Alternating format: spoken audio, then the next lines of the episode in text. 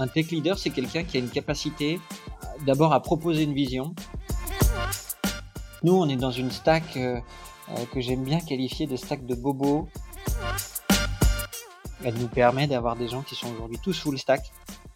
Ce qui est important pour nous parce que ça évite euh, d'avoir ce côté front-back où tout le monde peut toucher à tout et où on n'a pas cette, cette division vraiment forte et ce côté silo.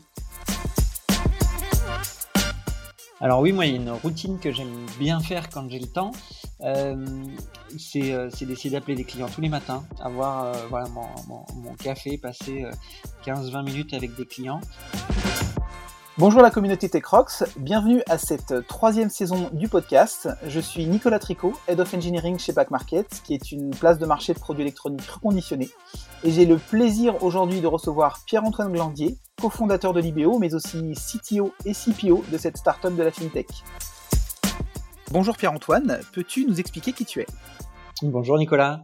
Euh, écoute, ravi d'intervenir. Je suis Pierre-Antoine, cofondateur et CTO, CPO de Libéo. Euh, j'ai cofondé Libéo, qui est une solution destinée aux TPE PME pour digitaliser, valider en équipe et payer leurs fournisseurs directement depuis la plateforme. Euh, Aujourd'hui, je gère environ 18 personnes, dont 9 software engineers. Euh, ça, c'est au boulot et au perso, euh, j'ai un petit garçon à la maison. Et oui, ça demande pas mal de, de temps et d'énergie aussi. euh, Pierre-Antoine, on, on, se connaît un petit peu, on, on s'est croisé chez, dans une expérience passée chez Blablacar. Tu as un parcours assez riche et varié. Est-ce que tu peux nous expliquer un peu comment tu en es arrivé là? Ouais, alors moi je me qualifierais de, de, geek dans le bon sens du terme. C'est un mot que je trouve assez noble. Euh, j'ai commencé à bidouiller des ordinateurs et à développer euh, euh, en DOS quand j'étais euh, quand j'étais au, au, collège. Euh, j'ai eu un diplôme d'ingé, on va dire assez assez traditionnel et pour pour l'anecdote, j'ai deux parents entrepreneurs qui m'ont sans doute donné la fibre, mais j'ai voulu commencer par une carrière un peu un peu classique, un peu dans les clous. Euh, donc j'ai fait un peu de conseil en management euh, chez Capgemini Consulting et puis j'ai dirigé des équipes euh, produits et tech. D'abord chez Solocal au sein de la Web Factory, c'est une grosse Web Factory en, en, Europe avec 80 000 sites. Et puis ensuite chez Blablacar où je m'occupais, comme tu le sais, de monétisation du service à l'international. voilà, et du coup, en descendant petit à petit dans la taille des entreprises dans lesquelles j'étais, euh, j'ai eu envie d'entreprendre, ce goût est revenu. J'ai euh, d'abord créé une, un premier projet de blockchain social et solidaire euh, qui n'a pas fonctionné pour plusieurs raisons, euh, mais j'ai appris beaucoup de choses et euh, c'est à l'issue de cette première expérience que j'ai rencontré mes, mes, associés chez, chez Libéo et qu'on s'est lancé dans le projet. D'accord, bon, on y reviendra justement un petit peu plus tard dans le détail de, de, de ces expériences-là.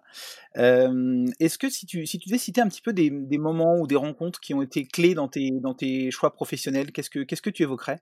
Alors il y, en a plusieurs. Euh, moi, il y a quelque chose qui m'a transformé, c'est euh, une expérience de coaching. Il y a un moment où euh, j'avais du mal à réconcilier mes envies, à la fois un, certain goût pour le business et pour le produit, mon envie de faire de la tech, euh, le fait d'avoir envie de, me jeter dans des petites structures. Et euh, le fait de faire du coaching m'a vraiment beaucoup aidé, notamment à mieux me comprendre, à savoir comment je me positionnais, à voir qu'il y a des gens qui fonctionnaient de manière différente de moi et qu'on était sans doute complémentaires, donc comprendre cette complémentarité.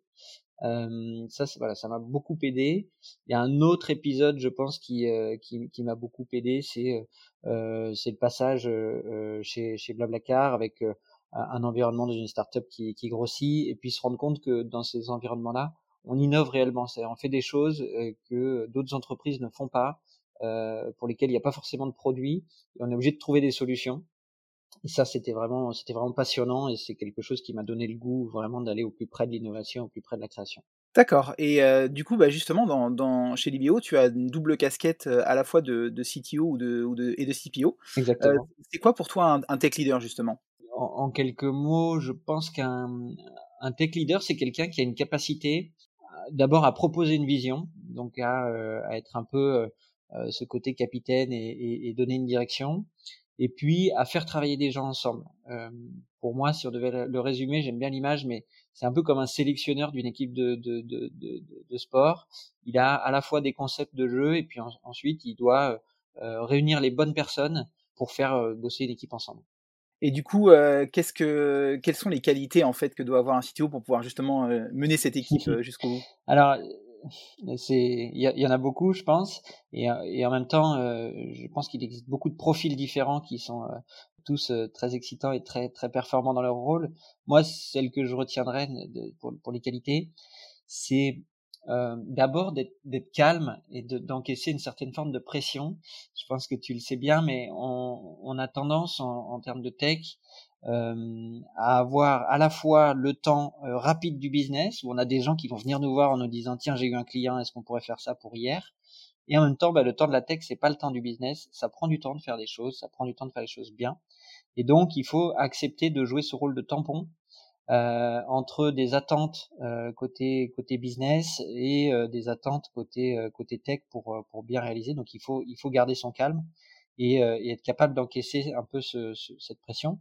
L'autre qualité que, que je soulignerais, je pense qu'il faut une, une, qualité de communication, à la fois d'écoute et, et, et, de parole, puisqu'on est sur finalement du management de l'humain et beaucoup de ça passe à mon sens par par la com.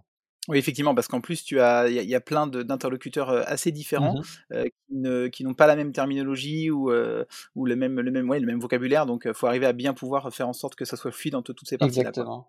Exactement, et euh, euh, stimuler un peu euh, toutes les zones de son cerveau entre bien comprendre ce qui va être un enjeu business, bien comprendre ce qui va être un, enjeu technique et arriver à réaliser un peu les bridge the gap comme disent les, Anglais. Tout à fait, tout à fait, très bien. bah écoute, on y voit un petit peu plus clair sur sur ton parcours, Pierre-Antoine. Est-ce que tu as un petit, un petit justement que tu pourrais peut-être euh, communiquer à nos auditeurs sur euh, comment, euh, comment peut-être gagner en, en, zénitude au cours de la journée? C'est difficile. Il y en a deux. J'essaie de prendre une pause entre midi et 14 heures pour souffler parce qu'on a des journées qui sont très très très très speed et donc de faire à 5 minutes de, de, de, méditation entre, entre midi et 14 heures. Il y en a une autre que j'aime bien, c'est euh, déposer un peu ces différentes pensées. Donc on sait qu'on a euh, on a plein de choses qui nous traversent l'esprit tout le temps. Le matin, quand je commence ma journée, j'essaie de les poser sur un cahier. Je sais qu'elles sont là, ça me permet de m'en décharger et euh, aussi d'y travailler en fond pour pour trouver des solutions. Mais voilà, de, de décharger un peu son cerveau dès le matin et de pas être obstrué par ces pensées-là. Ouais, éviter la charge mentale, c'est un bon conseil, tout à fait. Est-ce que si tu devais avoir un, un, un animal totem, en fait, qu'est-ce que tu... quel serait-il cet animal? C'est marrant parce qu'on y a réfléchi euh, pour euh, quand on a fait notre rebranding et moi il y a un animal que je poussais beaucoup, j'aurais bien utilisé, c'est pas celui qui a été retenu. C'est c'est le husky. J'aime bien cet animal parce que euh, déjà c'est un peu comme le loup mais en moins menaçant, en plus plus friendly. J'aime bien ce côté-là. ce que j'aime bien dans cet animal, c'est déjà le côté travail en équipe.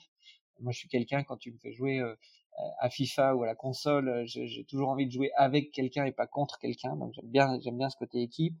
Euh, et puis c'est quelqu'un qui travaille en, en enfin c'est un animal qui, qui fonctionne en meute et j'aime bien ce côté-là, j'aime bien cette image de la meute pour une équipe tech, on se défend, on travaille ensemble euh, dans les valeurs, c'est assez important je pense. Donc euh, voilà, ce serait, ce serait plutôt le husky. on pourrait même ajouter que c'est un animal qui n'est pas frileux et, euh, et c'est aussi ce que, ce que tu as pu montrer aussi dans ton parcours de tenter les choses en tout cas. Effectivement, tu as raison. Et du coup, Pierre-Antoine, pour toi, est-ce qu'il y a un, tech leader un, peu connu que, que tu aurais aimé être ou qui peut-être t'inspire? Oui, il y, a, y, en a, y en a pas mal. Si je devais en, en retenir un, euh, je dirais que ce serait, c'est un peu facile peut-être, mais ce serait Patrick Collison, ou en tout cas les frères Collison chez, chez Stripe. Pourquoi? Parce que bah déjà, ce sont des entrepreneurs à multiples reprises. qui me plaît dans leur parcours, c'est qu'ils ont une vraie vision. Ils l'ont montré encore en lançant des produits là récemment. Franchement, il faut, quelques minutes avant de comprendre leur vision, mais une fois qu'on a percuté ce qu'ils essayent de nous dire, on se rend compte que c'est génial. Et euh, des gens qui ont des visions, il y en a beaucoup, mais des gens qui savent les mettre en œuvre et les réaliser comme ils l'ont fait avec Stripe, euh, il y en a pas beaucoup. Et donc, ouais, voilà, ils m'impressionnent. Et en plus, c'est des gens qui ont euh, euh, sorti une plateforme euh, qui, en termes de tech, est euh, clairement à la pointe, reconnue par tous comme étant vraiment quelque chose de très fort. Donc voilà, c'est des gens qui m'inspirent, les deux les deux frères là, qui m'inspirent au quotidien. En plus, j'aime beaucoup l'histoire de se dire qu'on peut bosser avec son frère. Je trouve ça assez passionnant. Oui, c'est vrai, le côté familial, et pour le coup, je suis assez d'accord avec toi, Stripe a vraiment, bah, je, je, suis, je, suis, aussi dans le paiement, et le, a vraiment cette réputation d'être un outil euh, simple à intégrer pour les, pour les techs, donc euh, hyper bien fait. Très bien, ok. Bah écoute, je te propose maintenant de, de parler un petit peu de ton, de ton rôle de tech leader, mmh euh, et de, bah, de commencer par, est-ce que tu peux nous dire un petit peu plus sur, sur la stack dans lequel l'IBO évolue aujourd'hui, et, et le type de profil que vous avez? Ouais, euh, bien sûr. Donc nous, on est dans une stack euh, euh, que j'aime bien qualifier de stack de bobo. c'est une stack, c'est la stack un peu dont tout le monde parle en ce moment, mais c'est du Node, du React, du GraphQL, le tout hébergé sur sur GKE en donc du Kubernetes c'est une stack qui, a des avantages et des inconvénients comme toutes les stacks. Euh, qui a un gros avantage, c'est qu'aujourd'hui elle est, elle est moderne, comme je disais, elle est un peu euh, à la mode et donc elle facilite aussi beaucoup le recrutement. Il y a autre chose que j'aime bien dans cette stack là, euh, c'est que bah, c'est du, elle est full JavaScript et donc elle nous permet d'avoir des gens qui sont aujourd'hui tous full stack, ce qui est important pour nous parce que ça évite euh, d'avoir ce côté front back euh, où tout le monde peut toucher à tout euh, et où on n'a pas cette, cette, division vraiment forte et ce côté silo. Donc ça, c'est quelque chose qui est important pour nous. Euh, voilà. Et puis dans la culture aussi de ce qu'on essaie d'imprégner dans l'équipe, c'est vraiment quelque chose qui est, euh, même si le mot peut être un peu galvaudé, euh, orienté client. Et donc on essaye de voilà mettre en prod par exemple tous les jours, suivre notre qualité au maximum pour éviter d'aller trop vite et de, de, de, perdre un peu la balance entre trop vite et de baisse de qualité. Effectivement, et ce que j'entends dans Meb tous les jours, c'est clairement le côté euh, de pouvoir euh, relâcher la pression de la mise en prod et faire en sorte que ce soit un non-événement euh, récurrent Exactement. et pouvoir aussi mesurer très vite aussi l'impact de, de, ce que vous faites. Est-ce que c'est quelque chose que vous, que vous avez aussi dans votre ADN ou dans votre manière de, de développer un projet? Oui, parce que alors il y a, des choses évidemment avec lesquelles on peut pas jouer, hein, euh, notamment bon, on fait du paiement, donc il y a des choses, tout ça est testé, etc. C'est assez, c'est bien euh, robuste et, bien processé. Euh, il y a des choses sur lesquelles on, se permet de prendre un petit peu plus de risques, et donc comme tu le dis, de euh, mettre en production tous les jours, ça nous aide à bah, finalement livrer des versions le plus tôt possible pour avoir des retours parce que on a beau faire tous les tests qu'on veut, on peut pas forcément toujours tester dans les conditions du client. Euh, il y a toujours des problématiques de connexion, de browser, de d'habitude ou même de, de, mindset du client qui font qu'il va nous remonter quelque chose que même avec tous les cas de tests du monde, on n'aurait pas pu voir. Euh, et donc on apprécie de pouvoir aller au plus vite près des clients évidemment quand pas sur des opérations critiques pour nous, euh, mais pour pouvoir avoir des retours euh, le plus rapidement possible et, euh, réduire ce qu'on appelle le lead time chez nous, donc le temps entre lequel on a imaginé une feature et où elle est livrée dans une version stable en production. Très clair. Et, et du coup, je, me demandais aussi pour, pour bah, tes développeurs full stack, est-ce que tu les mm-hmm. recrutes déjà comme tels ou est-ce que vous les formez en fait à le devenir en fonction des compétences avec lesquelles ils arrivent chez vous? Alors, le, on, on, les recrute plutôt full stack, c'est-à-dire avec un goût pour faire euh, les deux. Euh, tous ne le sont pas forcément en arrivant. Il y a des gens qu'on a formés au front, il y a des gens qu'on a plutôt formés au bac. Après, ce que j'aime bien dire, notamment aux candidats qu'on croise, c'est évidemment tout le monde a un goût. C'est-à-dire personne n'est, euh, enfin il y en a peut-être certains, mais euh, pur full stack, qui aiment autant le front que le bac. On a toujours un goût un peu plus prononcé pour l'un ou pour l'autre. Néanmoins, il y a une curiosité pour l'ensemble. Et euh, nous, ce qu'on aime bien faire, c'est donner à tout le monde aussi le choix des features sur lesquelles ils il bossent et donc d'être capable de, euh, à la semaine, puisqu'on bosse en sprint euh, d'une semaine, euh, se dire bah, la semaine prochaine, moi j'aimerais bien bosser là-dessus, aller expérimenter un peu plus de front, un peu plus de back. Euh, donc ça veut dire que les gens qui aiment bien faire du front, majoritairement ils vont bosser sur des features qui ont plus de front et un peu moins de back et inversement, mais c'est pas toujours le cas. D'accord. Euh, Est-ce que tu codes encore, toi, Pierre-Antoine? Non, moi je code plus. Ça fait un petit moment que, que, que je code plus, déjà par, par manque de temps, et puis aussi parce que euh, pour être très très transparent, euh, euh j'ai pas le niveau euh, qu'il y a aujourd'hui dans l'équipe. Donc moi j'ai un, un, background qui est à la fois business, produit et plus architecture tech, mais sur toutes ces dernières technos, j'aurais pas le niveau des, des, des, gars qui sont dans l'équipe. Pour compenser ça, bah, je me suis entouré de gens qui sont qui sont forts là-dedans. Je pense que c'est un prérequis pour bien fonctionner parce qu'il y a une forme de légitimité par euh, euh par l'exemple pour, euh, pour pour tous les gens qui nous rejoignent et donc euh, je laisse plutôt faire ça à ceux qui sont beaucoup plus forts que moi aujourd'hui sur sur ce segment. D'accord, d'accord, je comprends. Est-ce qu'il y a aussi un, outil ou une routine qui est indispensable à ton quotidien? Oui, aujourd'hui, alors je, pense que comme tous ceux qui nous écoutent, euh, on, galère pas mal avec euh, est-ce qu'il faut mettre Jira, est-ce qu'il faut mettre ceci ou cela? Nous, au côté outils, moi il y a quelque chose qui, que, que j'adore, c'est Notion il y a une petite courbe d'apprentissage, il faut rentrer dedans, mais une fois qu'on l'a adopté, euh, c'est assez incroyable la flexibilité qu'on peut donner. Et donc ça nous permet, euh, puisqu'on est sur des boucles euh, d'une semaine avec des rétros toutes les semaines, d'adapter nos process. c'est très flexible, contrairement par exemple à un Jira qui a aussi beaucoup d'avantages, mais un peu moins celui de la flexibilité. Et donc de, pouvoir faire des process qui nous correspondent le plus possible. Euh, voilà, c'est des gens que j'aimerais beaucoup rencontrer chez Notion parce que je crois qu'ils sont 25 et ils ont un produit qui est vraiment incroyable d'un point de vue perf, d'un point de vue euh, expérience. Ah, je, ne savais pas qu'ils étaient aussi peu nombreux, mais c'est vrai qu'il est assez incroyable et je suis assez d'accord avec toi. Quand on, quand on prend le temps de creuser un petit peu, on peut faire vraiment des choses assez folles avec cet outil-là. Exactement. Euh, ça peut vraiment être un bon gain en productivité. Mmh bah, tu nous disais que, que voilà, bah, le, le, le, code, il y avait une des raisons pour lesquelles tu en fais plus aujourd'hui, c'est par manque de temps. Est-ce qu'il y a, est-ce qu'il y a d'autres choses que tu en fait, que tu n'arrives pas à réaliser en fait par faute de temps? Alors oui, moi, il y a une routine que j'aime bien faire quand j'ai le temps, c'est euh, d'essayer d'appeler des clients tous les matins, avoir euh, voilà mon, mon, café, passer 15-20 euh, minutes avec des clients. Aujourd'hui, j'ai un peu moins le temps de le faire, j'essaie quand même de le faire deux fois par semaine, mais je trouve que c'est vraiment une bonne pratique parce qu'on a tendance, surtout quand on grossit, à avoir des petits pépins, des petits sujets, etc. Et donc à, à, plus avoir forcément ce côté euh, sur le monde réel et parler à des clients euh, tous les jours, ça permet ben, deux choses hein, euh, obtenir des feedbacks. Feedback, ça peut être positif ou négatif. Hein, ça veut dire que des fois, ben moi, je, je, je, trouve que c'est hyper agréable parce que quand on a un client, nous, on a l'impression d'être au milieu des problèmes. On a un client qui nous dit, bah, franchement, votre application, elle, elle change ma vie au quotidien bah, ça rebooste pour la journée. Et puis inversement, bah, il y a des clients forcément qui ont, des, qui ont des, choses à nous remonter. Et ça, ça fait aussi plaisir de les entendre directement parce qu'on les priorise. quoi. Oui, effectivement, d'arriver à avoir euh, ce retour qualitatif assez euh, précis qui permet d'avancer. Et vous avez, vous avez déjà peut-être envisagé de faire du user testing ou c'est des choses que vous faites peut-être déjà? Oui, on fait, des, on fait du user testing. Donc effectivement, ça c'est euh, quand on, va avoir une, une, feature en tête, quand on a envie de, de, voilà lancer quelque chose. J'aime bien aussi effectivement euh, avoir cette conversation libre et vraiment laisser les clients me parler du produit tel qu'ils le voient. On se rend compte aussi, ce qui est marrant, c'est que des fois ils l'utilisent pas du tout comme on a pensé. Mais oui, par contre pour le user testing, on va en faire. On utilise des produits comme comme Maze qui sont super pour obtenir des, des retours euh, des retours clients, tester des protos qu'on fait sur Figma. Donc là-dessus, euh, bah, je pense un peu comme pas mal de monde aujourd'hui, mais c'est une, pratique qui est très enrichissante parce que évidemment, euh, avoir les retours une fois qu'on a développé, c'est toujours beaucoup beaucoup plus coûteux. Et oui, tout à fait, ouais, c'est, c'est, c'est souvent une perte de temps. C'est pour ça que ça rejoint un peu notre, notre histoire de boucle rapide de, feedback, mais, euh, mais ça va mmh avec pour être sûr de ne pas se perdre en fait. Quoi. Pierre-Antoine, est-ce qu'il y a en ce moment un sujet qui t'empêche de dormir sur tes deux oreilles? Il y en a pas mal. Euh, le premier, euh, enfin le, sujet que je retiendrai, c'est euh, comment faire grandir une équipe rapidement, tout en gardant la culture et la qualité.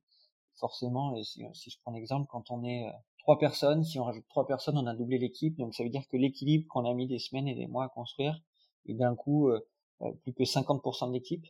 Et c'est vrai quand, quel que soit le stade de croissance, euh, nous, on a, dépassé ce stade-là, mais euh, voilà, c'est toujours comment intégrer les nouveaux, faire passer sa culture et, euh, ses bonnes pratiques pour que pour, maintenir tout ce niveau-là. Et ça, c'est pas évident. Ah oui, oui, je, suis bien d'accord avec ça. Et du coup, est-ce que tu aurais peut-être un, petit, une petite astuce en recrutement pour, s'assurer que la personne est alignée avec votre culture justement? Est-ce que vous avez des petits, je sais pas, des, questions ou des choses qui pourraient permettre de s'assurer de ça? Alors euh, déjà, effectivement, c'est un, un, bon point parce que ça pose la question de qu'est-ce qu'est la culture et quelles sont les valeurs. On a fait un, nous un super atelier avec toute l'équipe. Ravi de recommander la personne qui nous a aidé à faire ça, euh, Maxime, mais qui, qui nous a vraiment fait travailler une journée sur nos valeurs pour se dire quels sont les comportements qu'on aime parce que les valeurs ça peut toujours être très large euh, moi, je suis pour la paix dans le monde et euh, la bienveillance. Euh, il y a des gros mots qui sont un peu comme ça galvaudés. Et au-delà de ça, nous, on a plutôt travaillé dans l'autre sens, c'est-à-dire quelles sont au quotidien les choses que j'aime voir. Tiens, quand on me dit ça, quand je pose une question, les gens me répondent et ça, ça me fait plaisir. Quand on a par exemple un, rituel, si on commence tous les lundis matins avec un petit déjeuner d'équipe, euh, ça, c'est ressorti beaucoup. Et on a vraiment voilà identifié des comportements qu'on a notés sur des post-it pendant toute une journée. On les a rassemblés et ça nous a fait trois valeurs qui sont ce qu'elles sont. Hein. Je pense que chaque équipe aura les siennes et encore une fois, les valeurs, il n'y a, pas de bonne, il n'y a pas de mauvaise. Euh, c'est plutôt de les connaître qui est important. Euh, nous, c'est le, sens de l'équipe, avoir de l'impact et euh, se, pouvoir se développer et progresser en, en, en, toutes circonstances. Et donc déjà de bien les connaître, c'est important. Et du coup, quand le candidat va, va, parler de lui, je lui pose une question, c'est euh, quel serait ton, ton dream jobs? Voilà, demain tu peux faire euh, tout ce que tu veux au-delà du salaire, des contraintes, etc. Qu'est-ce que tu auras envie de faire? Et j'essaye de voir si euh, la manière dont il le décrit, les mots qu'il utilise, il va se rapprocher de ce de ce set-là. Alors maintenant, si on a des candidats dans le futur, ils le sauront. Peut-être que j'aurai des, des réponses un peu moins transparentes. Mais en tout cas, c'est un bon. Il y a des gens qui viennent directement sur ces valeurs-là, des gens un petit peu moins on en discute en général, c'est pas forcément bloqueur en tant que tel, mais voilà, on est vigilant à travers ce prisme-là. Oui, c'est forcément quelque chose qui, est, qui est très, très basé sur le ressenti aussi, donc, donc ça, se comprend. Très bien, bah, merci pour, pour toutes ces, réponses, Pierre-Antoine. On, a une, on a une meilleure vision un peu de, qui tu es et de comment tu, comment tu gères ton rôle. je te propose maintenant en fait de bah, peut-être que tu puisses nous raconter un, échec ou, une victoire qui t'aurait marqué dans ton parcours et, et de voir un peu bah, les, les, leçons que tu as pu en tirer pour avancer. Exercice intéressant. Mmh évidemment, des échecs, on en a plein. on en a beaucoup, mais j'aime bien cet exercice parce que je pense qu'on apprend beaucoup de ces, échecs et beaucoup des échecs des autres d'ailleurs aussi. moi, si je devais en retenir un, c'est un épisode qui s'est passé quand j'étais chez Solocal, donc le groupe Page Jaune. On était à l'époque, donc on avait 80 000 sites on était vraiment une, grosse web factory. C'est, c'est dans, de web factory à factory, c'était, on était vraiment une usine puisqu'on sortait environ 1000 sites par mois à l'époque. Donc c'était vraiment quelque chose de très processé. Et euh, les sites étaient très templatés. On avait une dizaine de templates mais on n'avait pas la flexibilité qu'on voulait pour répondre à toutes les, tous les besoins du client. Donc on a décidé d'opérer un changement et euh, de donner de la flexibilité dans nos, dans nos templating en passant euh, par une refonte du, du back-office. Et on a décidé à ce moment-là que la production des sites, donc euh, les, les 1000 par mois, allait être produit non plus par un outil qui était vraiment processé, mais plutôt par le même back-office que ceux que les clients utilisaient. On a lancé ça en grande pompe, on a fait 3-4 mois de, de, de, développement pour permettre ça, enfin c'était vraiment un projet assez massif. On a lancé ça et euh, dans les trois jours qu'on suivit, c'était euh, c'était la cata. C'était la cata parce que on est passé on passait de 4 heures pour produire un site, ce qui était euh, une sacrée perf, hein, 4 heures avec le client, produire des wordings, etc., à quasiment quasiment une semaine. Et quand on multiplie ça par 1000 sites par mois, évidemment, on se rend compte que c'est vite, c'est vite l'implosion. Pour ajouter à ça, plus le temps passe, plus c'est la cata, puisque quand on prend une semaine de retard, c'est déjà, c'est déjà trop tard. et donc ça s'est, ça s'est fini avec des escalades dans tous les sens, des, des, des, arrêts de projet pour pouvoir se focaliser là-dessus, puisqu'une fois qu'on est lancé, on peut aussi difficilement revenir en arrière. Donc euh, c'était c'était assez euh, assez difficile. Et dans les learnings, parce que je pense qu'il est important, c'est d'en tirer un peu les, les apprentissages. Dans les dans les apprentissages là-dessus, on a fait une erreur euh, toute bête, c'est que on s'est trompé de cible, on s'est trompé de euh, on s'est trompé de client en fait. Euh, on a on a mal compris qui on était, quel était notre ADN et qu'on n'était pas destiné à des clients finaux. Alors on l'était, mais que le gros du succès reposait sur euh, cette capacité à produire des sites rapidement. Et donc, au lieu de parler à des utilisateurs qui étaient euh, euh, bah, les 80 personnes qui produisaient les sites au quotidien, on a passé plus de temps à discuter avec des clients finaux. Et du coup, bah, on, s'est planté parce qu'en fait, on aurait euh, dû largement continuer sur ce, sur, ce processing, sur cette automatisation, plutôt que d'essayer d'aller traiter des demandes qui étaient parfois non nécessaires ou en tout cas non vitales dans le dans le flow de production. Quoi. D'accord, donc c'est un petit peu ce qu'avait, euh, ce qu'avait, je crois, levé Henry Ford à l'époque avec euh, l'histoire de si on demandait à nos clients euh, comment améliorer les voitures, ils auraient demandé de rajouter plus de chevaux plutôt que de travailler sur un moteur. Donc c'est un peu le côté, bah, le, client, on doit forcément s'enrichir de son retour parce que parce que ça doit nourrir un peu notre réflexion et, la direction. Mais il y a parfois des choses où il faut aussi suivre un peu son instinct et et, et peut-être pas forcément directement, en tout cas, suivre ce que le ce que le client demande. Ouais, exactement.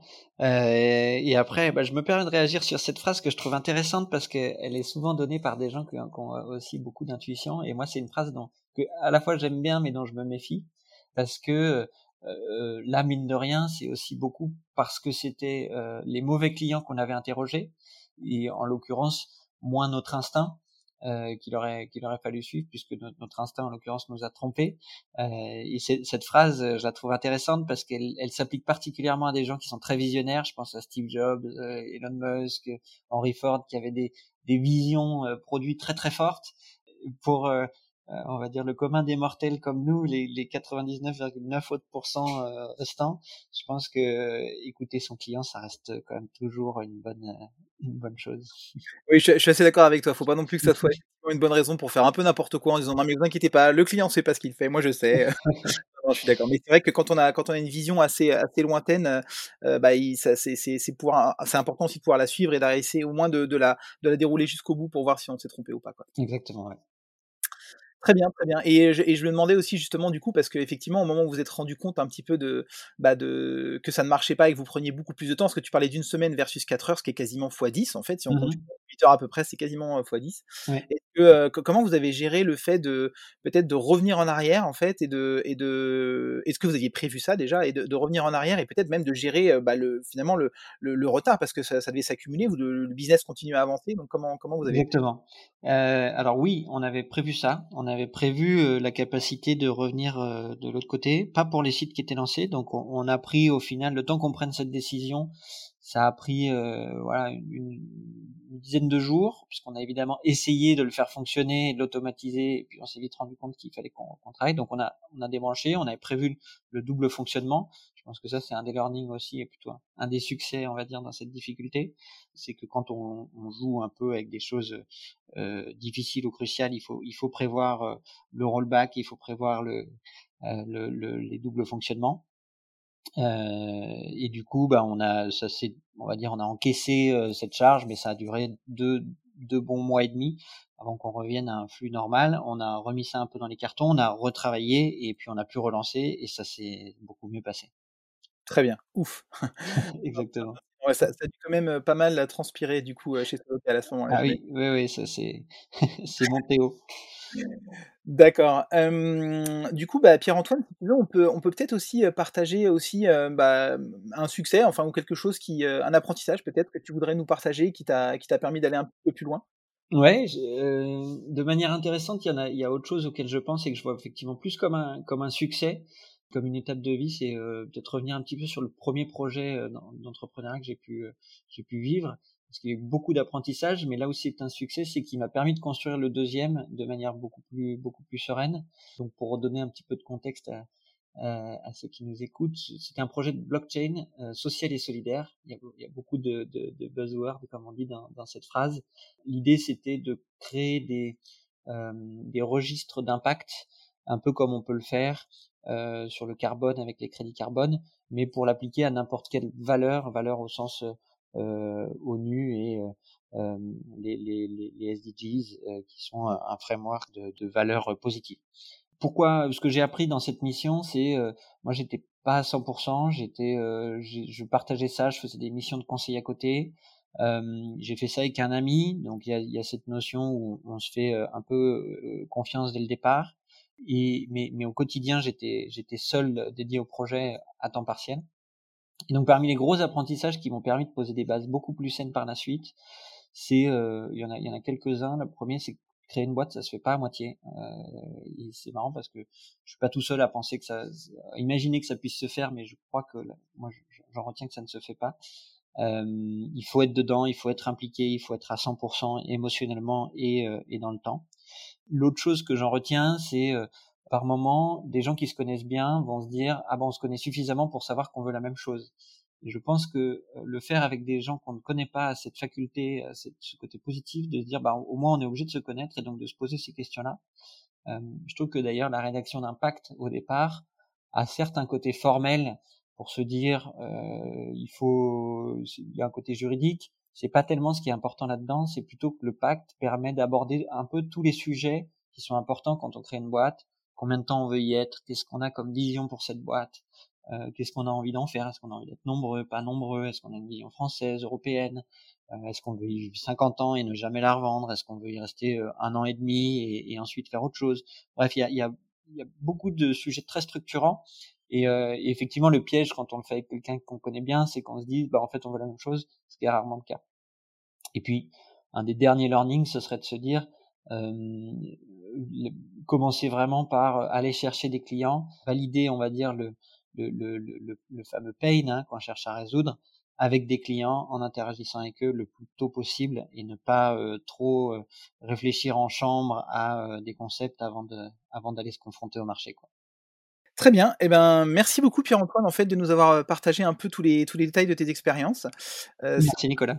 Mais écoute, c'est toujours très intéressant de, de, voir un peu les étapes qui, qui t'ont amené jusqu'à aujourd'hui, de constater que le chemin n'est pas tout droit, mais, mais on arrive justement à tirer les, les, apprentissages de ça et à s'en enrichir, bah, ça finit par, par, par, fonctionner. Donc, bah, bonne continuation à toi et à Libéo, et, et à bientôt les auditeurs de TechRox pour de nouvelles aventures. Merci, à bientôt.